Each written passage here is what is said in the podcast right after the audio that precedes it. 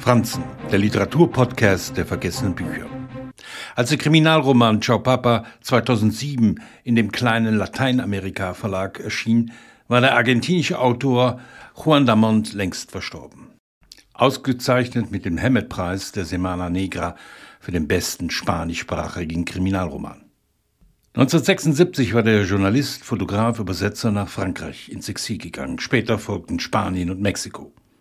Ciao Papa ist sein einziger Roman geblieben.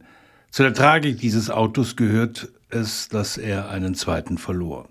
Vor dem Hintergrund der Militärdiktatur in Argentinien erzählt Damont von dem 30-jährigen Drogen- und alkoholkranken Tomassini, der frisch aus dem Gefängnis entlassen gleich in die Fänge seiner kriminellen Familie gerät. Sie bieten ihm Sicherheit, wollen ihm dabei helfen, eine Werkstatt aufzubauen. Vorausgesetzt, er wäscht für sie Geld. Nur auffallen darf er nicht, weil das für die schmutzigen Geschäfte, die auch unter der Militärdiktatur blühen, nicht förderlich ist. Tomassini soll den Kopf anziehen und sich mit dem Terror arrangieren, am besten gleich blind und taub stellen und ans Geld denken.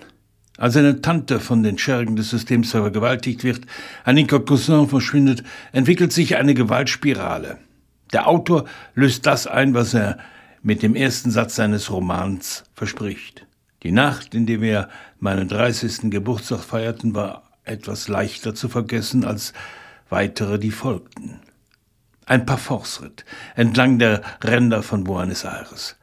Zusammen mit seinem Freund, dem Dicken, nimmt Tomassini aufgeputscht von Kokain Rache.